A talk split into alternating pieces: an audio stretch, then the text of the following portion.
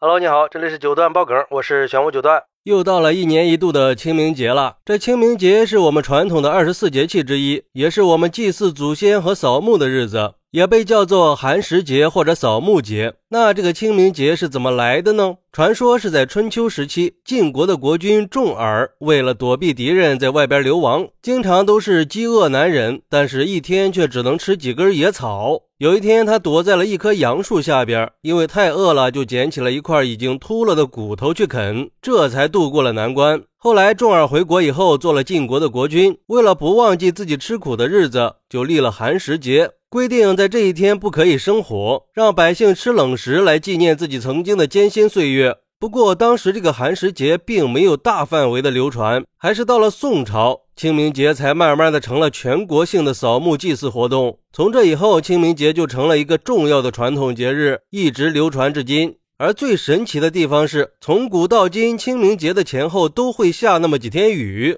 根据气象部门的数据显示，在我们国家南方地区的清明节，每年平均有五到六天会下雨；北方地区是三到四天，而在江南地区，清明节下雨的天数甚至会多达七到八天。而且这清明节下雨的时间也是有一定规律的。根据历史数据统计，清明节前后三天内下雨的概率可以达到百分之五十以上，而在清明节前后一天下雨的概率高达百分之七十以上。不过，值得注意的是，这个普遍规律并不适用于所有地区。比如说，西北地区气候比较干燥，降雨量比较少，清明节下雨的概率也会相对低一点儿。可是，为什么每年的清明节前后都会下雨呢？古人们认为，雨水可以洗涤尘世间的污浊，也能表达人们对逝去亲人的思念之情。而且，清明节下雨也能让人更深刻的体会到生命的脆弱和珍贵，可以更好的去珍惜当下的生活。再加上传统上都认为清明节是祭祀祖先的日子，所以古人也认为雨水就代表了祖先的眼泪，被认为是一种祥瑞。慢慢的，下雨天就被当成了一种跟祭祀和悼念有关系的气象现象。一直到现在，清明节下雨还是被当做一种象征性的现象。不过，在现代社会，我们对科学技术有了更深的认知，对清明节下雨的现象也有了更科学的解释。经过研究表明，清明节爱下雨的原因是有多个方面的。首先是气温变化，因为清明节刚好是冷热交替的节气，气温刚刚开始回升，日照时间增加，春雨也会慢慢的变多。而气温的变化会影响大气的运动，造成气压和风向的变化，这些变化就会影响到天气的变化了。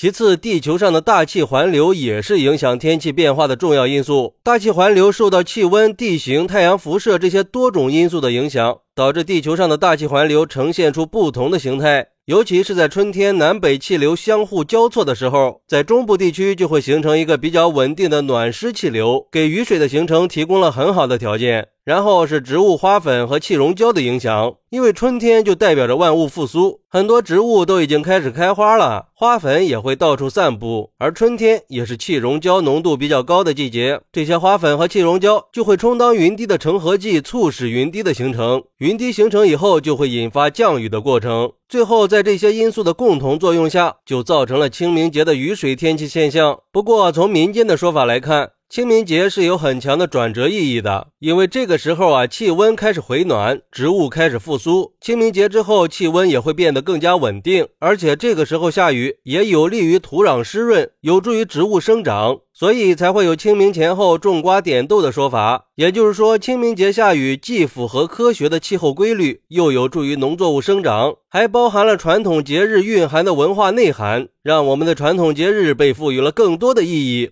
好。那你还知道哪些关于清明节下雨的说法呢？快来评论区分享一下吧！我在评论区等你。喜欢我的朋友可以点个关注，加个订阅，送个月票。拜拜。